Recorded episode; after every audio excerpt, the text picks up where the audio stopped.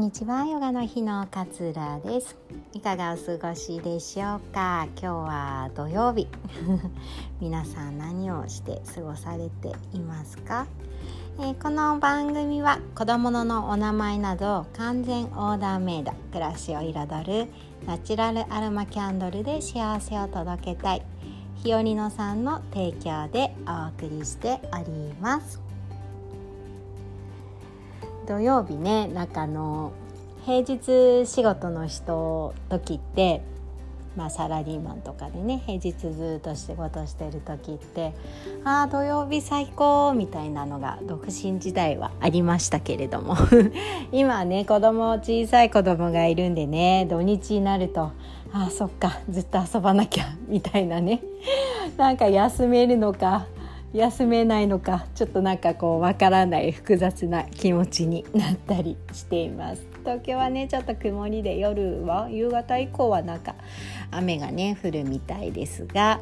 今日もね楽しい一日になるといいなと思います。えー、皆さんは好き嫌いはありますか？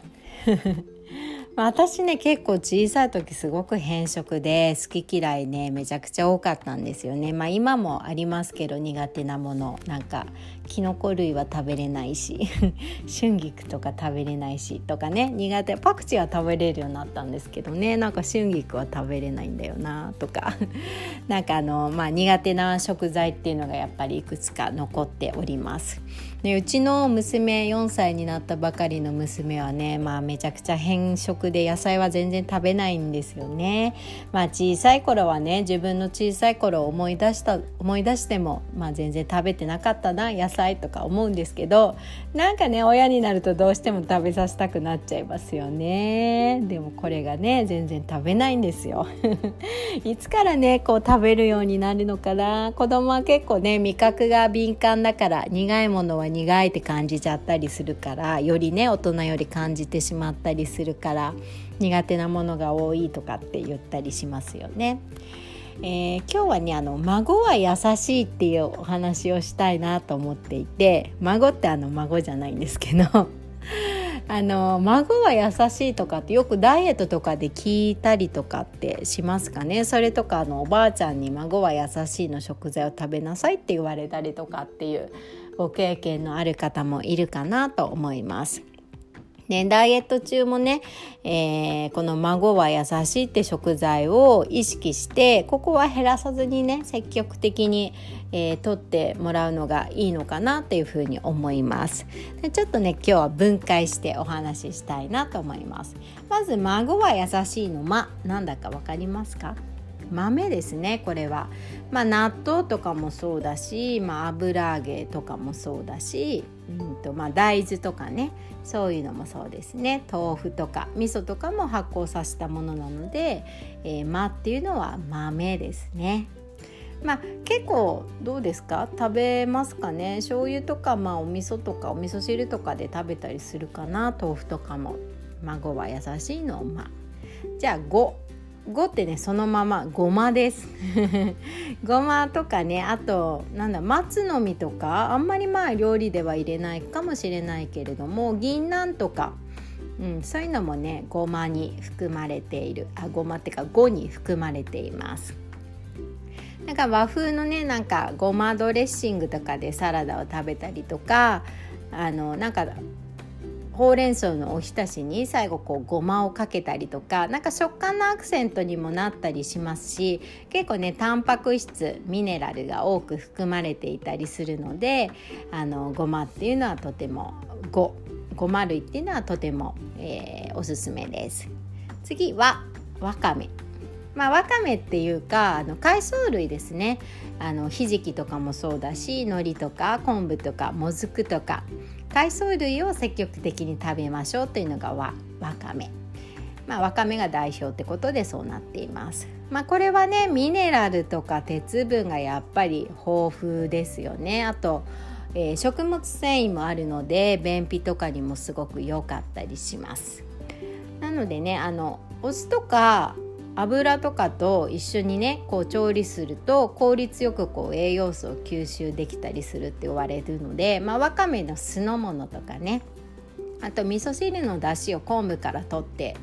で具材にわかめを入れたり豆腐を入れたりするとさっきのクリアしてますよね。とかっていうのもすごくおすすめです。じゃあ次は「孫は優しいのや」「や」はね野菜ですこれはなんか分かりやすいかな、まあ、緑黄色野菜もそうだし根菜類とかもおすすめだし、まあ、単色野菜もおすすめだし、まあ、野菜によってね含まれている栄養素っていうのは違いますけれどもビタミンとかビネラルっていうのはね野菜には含まれていますよね。で加熱すると傘が減るので結構食べれたりはするんですけど加熱によって栄養が壊れてしまうものもあったりするのであのそのままね生で、えー、美味しくいただいたりっていうのもおすすすめです。なので生であのいただく場合はね、まあ、できれば無農薬とかあまり農薬を使っていないような有機野菜とかを選んでもらうといいのかなというふうに思います。次「さ」孫は優しいのさ「さ」何でしょう。さあね、えー、あの魚です。あなんだ魚なんだって思うかもしれないですけど。魚ね。アジとかイワシとかまあ鮭とかマグロとかいっぱいありますけど、えー、魚類です。あと貝類とかも入ります。牡蠣とかねしじみとか。まあ魚はね何といってもタンパク質ね。タンパク質いいですね。あと青魚には青魚にはねあの良質な油が含まれていますのであのサラダ油とかではない良質な油が魚と一緒に食べれるっていう感じです。なんかあの1匹ね例えば1人暮らしとかされてる方ってあの1匹魚を焼くとかってあんまりしなかったりすると思うんですよ。だからなんかじゃことかでもいいと思いますよ。ご飯にじゃこをかけたりとか豆腐にじゃこをかけたりとかっていうのも良かったりしますね。おつまみの小魚とかを食べるとかもいいのかなっていうふうに思います。え次はえっとなんだっけ「孫は優しい」の「さ」までいったから「し」ね「し」これはしいたけとかに代表されるきのこ類です。私きのこ類苦手なんですけどきのこにはね食物繊維とかミネラルビタミンが多く含まれている。でしかもねあのカロリーがそんなに高い食品っていうのがきのこ類っていうのはないので、まあ、たくさん食べてもあのカロリーを気にしなくて栄養価が高いっていうのがポイントだったりしますね。でまあ、結構和食も洋食も中華も何でも使えちゃうので、まあ、割と万能な食材ですよね。とてもおすすめでも私は苦手。では孫は優しい最後「い」い何でしょうこれはね芋類なんですさつまいもとか、まあ、じゃがいもあとこんにゃくとかも入りますね芋類っていうのはね食物繊維と炭水化物をまあ含むものなんですけれども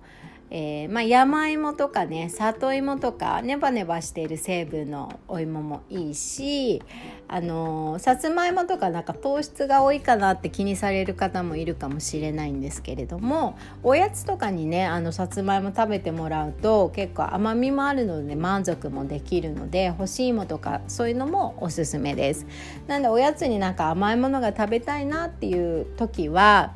まあどちらかといえば砂糖とか白砂糖から甘いものを取るよりもこういうさつまいもとかのものから甘いものを取ってもらった方が同じ糖質でもねあの全然こう違ってくるのでおすすめだったりします。孫は優しい覚えられましたでしょうか？基本的にはねこれを毎日こう食べてもらうと体が整ってくる。まあおばあちゃんの知恵じゃないですけどね。こう昔から言われている、えー、ものだったりするので是非日常生活のご飯作る時とかあちょっとごまかけてみようかなとかね。なんかあちょっと余ってるきのこがあるからなんかソテーして副菜として置いてみようかなとかっていう風に意識してもらうといいかなと思います。栄養素っていうのはねみんなこう手をつなぎ合ってあの仲良く仲良くなって初めて効果を発揮できるので何かだけを食べる何かだけを除くっていうのはあまり意味がないんですね。なので全部やっぱりまんべんなくこう食べていく栄養をとっていくのがすごく大切だったりします。なのでこの「孫は優しい」をちょっとキーワードにしてもらえるといいのかなと思いましてご連絡させていただく、えー、共有させていただきました。ご連絡って変ですね。共有させていただきました、えー、今日の食事皆さんは今日は何を食べますでしょうか、えー、何をね食べても楽しく美味しいという気持ちでね食べてもらうことが一番かなと思いますので今日も素敵な一日をお過ごしください。今日も聞いてくれてありがとうございます。さようなら。